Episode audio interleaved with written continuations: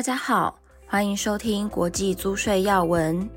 这个月我们邀请到资诚联合会计师事务所曾博生会计师来与大家分享最近国际上的租税动态。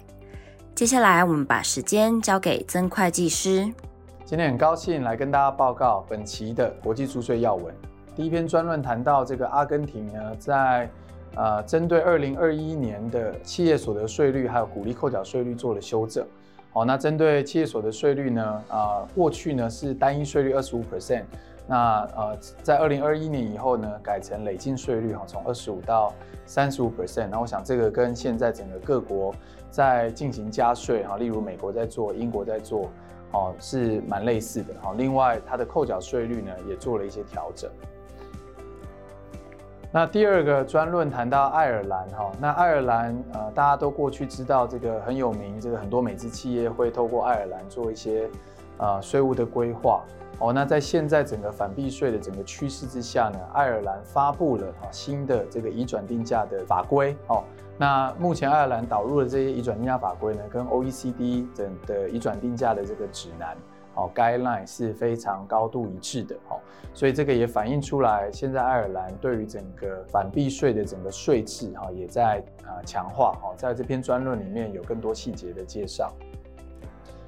好，第三个部分针对无形资产，呃，我们第三期的专论呢，这一次谈到就是说，从这个提供服务的方式，那一般大家会想的就是支付服务费嘛。哦，那但是如果在提供服务的过程中啊，可能牵涉到一些无形资产的移转或无形资产的授权，那可能就必须要分别啊，从这个交易性质来做分析。好，那透过啊这边简单的一个例子哈，比如说在这个例子里面的 Z 公司，哦，那本身呢，它呃开发了 A 银行的这个呃软体，哦。那 Z 公司呢，透过一个呃提供服务的安排啊，来提供给 S 公司一个专案的服务。可是，在提供服务的过程呢，也协助 S 公司啊，在 B 银行去建置一套软体，而这个软体呢，使用 A 软体的一些专利哦。那所以在这个过程中，虽然它呃形式上是一个 Z 公司提供给 S 公司的啊类似顾问哈，或者是技术服务，但是透过这个提供服务的过程，也把 A 银行里面的软体的专利呢，转让了哦给 S 公司哦，所以从 S 公司付服务费出来给 Z 公司的部分，也应该考量这个无形资产的移转或授权，那可能是 S 公司要额外支付啊权利金啊，或者是这个无形资产的授权使用费来给这个 Z 公司哦。那在这个专论里面，大家可以啊做更深入的啊了解。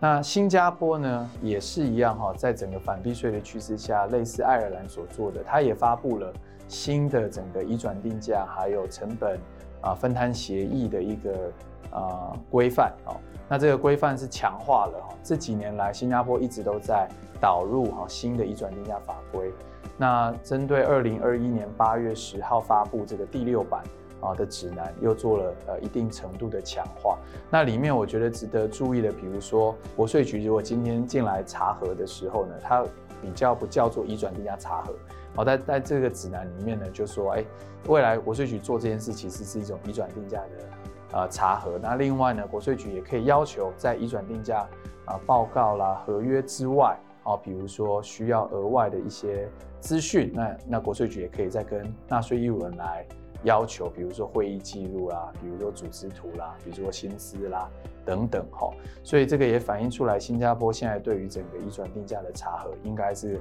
会比较严格的一些动作哦。好，那呃，下面我们谈到印度哈，那印度呢这边推动了一个取消间接移转税的追溯适用哦。那印度在二零一二年呢，呃。导入了这个所谓的间接移转税。那过去呢，在二零一二年啊的规定出来之后，说它这个规定是可以回溯适用。那印度的间接移转税，大家可以把它想象很像中国大陆哈，就是说假设呃这个台湾投资新加坡，再投资另外一层新加坡，然后投资印度，然后呢这个新加坡去移转第二层新加坡的股权。哦，那在印度呢，如果有这个所谓的资本利得，可能就要去申报缴纳。哦，那这是类似啊，所谓间接移转税的规定。那在二零一二年之后，印度导入了这个税制之后呢，它是回溯哦，过去所有的案件哈，如果有这个间接移转税要申报的话，那税局也可以启动查核。哦，那所以有人也要做更正。结果呢，在这个回溯的适用之下，造成非常多的这种呃未决案件哈，在这个呃印度的国税局或者是整个法庭哦，等等于是呃大量增加的情况哦。那为了提高纳税的这个确定性，也优化整个企业的营商环境哈，那印度政府呢，目前啊这次修法就是说，二零一二年的这个间接移转税制呢，以后不回溯适用，啊，只针对二零一二年以后的啊这些啊交易来适用，哈，来来提升整个印度的确定性。所以其实一连串以来，我们看到印度包括取消掉股利。啊，这个股利税啊，那目前它的股利扣缴就可以适用台印租税协定，再加上这个取消掉间接移转税追溯适用的适用，那可以看得出来啊，印度的这个政府有越来越去强化哦。那在更早之前，这个各省的 GST 或各邦的 GST 的做的调和，都在改善整个印度的税制环境。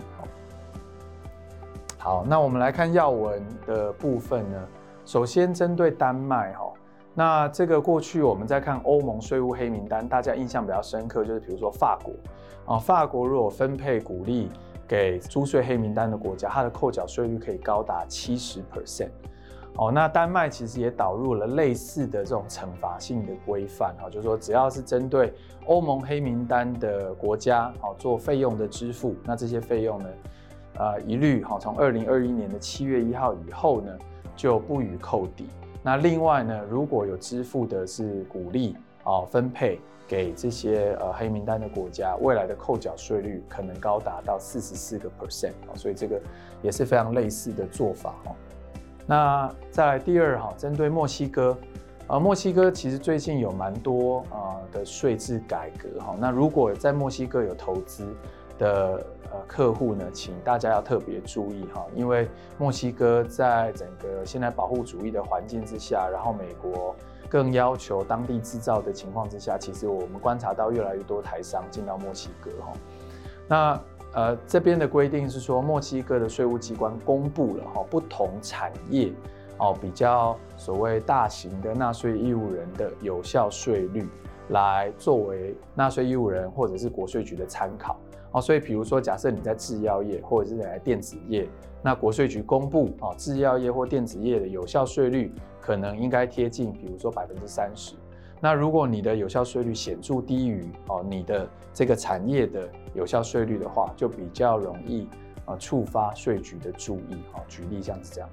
那另外，墨西哥的政府也导入一个新的法规，就是说，假设墨西哥的公司哦。支付任何的成本费用到另外一个国家，如果另外一个国家的有效税率呢是低于这个二十二啊点五个 percent 的话，好，那这样的话呢，这个那个国家可能就会被当成是所谓的低税负国家。那如果呢这个低税负的国家，哦，跟墨西哥有资讯交换协定，然后而且有实质营运的话，那是可以排除适用。哦，但是问题是台湾跟墨西哥并没有资讯交换协定，而台湾法定税率是二十 percent。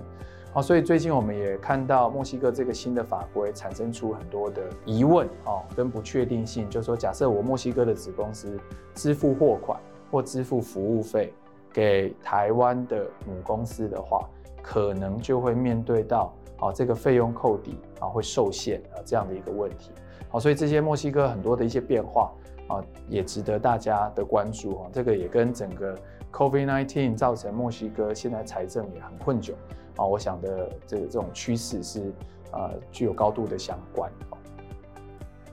好，那再来就是说美国最近呃比较呃比较多的变化，就是参众议院在审核这个所谓 Build Back Better 哈，就是呃中文叫重建美好未来的这个法案。好，那目前也到此时此刻，今天为止呢，也越来越多的变化，看起来也是慢慢接近到拍板哦。那在这个我们这个专论呢，呃，可能是针对到呃比较早之前的一些呃变化的说明哦。那现在这些变化，第一个，比如说这个美国对于企业导入了新的最低税负制，那可能是接就采十五 percent 哈，类似全球版的最低税负制的这个税率。那另外呢，针对比如说它的 guilty 的法案，哦，就类似台湾这种 CFC 的法案，对于海外子公司获利哈来课征类似最低税负的税率，也有做一定程度的调高。我想它有非常多的一些。变化对于利息抵减的限制有一些调整，好，那这个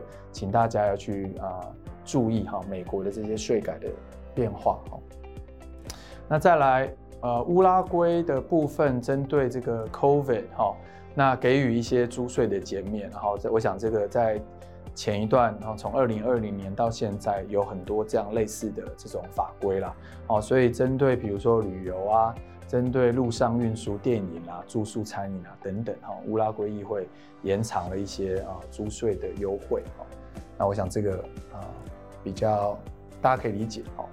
那接下来在要闻的部分呢，英国哈在脱欧之后跟德国重新针对它租税协定的一些所谓的 protocol 啊啊一些一些比较呃这个解释的条款，然后做了一些修订，那原则上也双边都会批准来适用。我想这个也给大家参考。好，那以上呢就是本期哈的国际租税要闻，谢谢大家，谢谢大家的收听，也欢迎大家到 PwC 台湾 YouTube 频道观赏影片，或前往 PwC 台湾官网下载好读文字版的详细说明。我们下个月空中再会。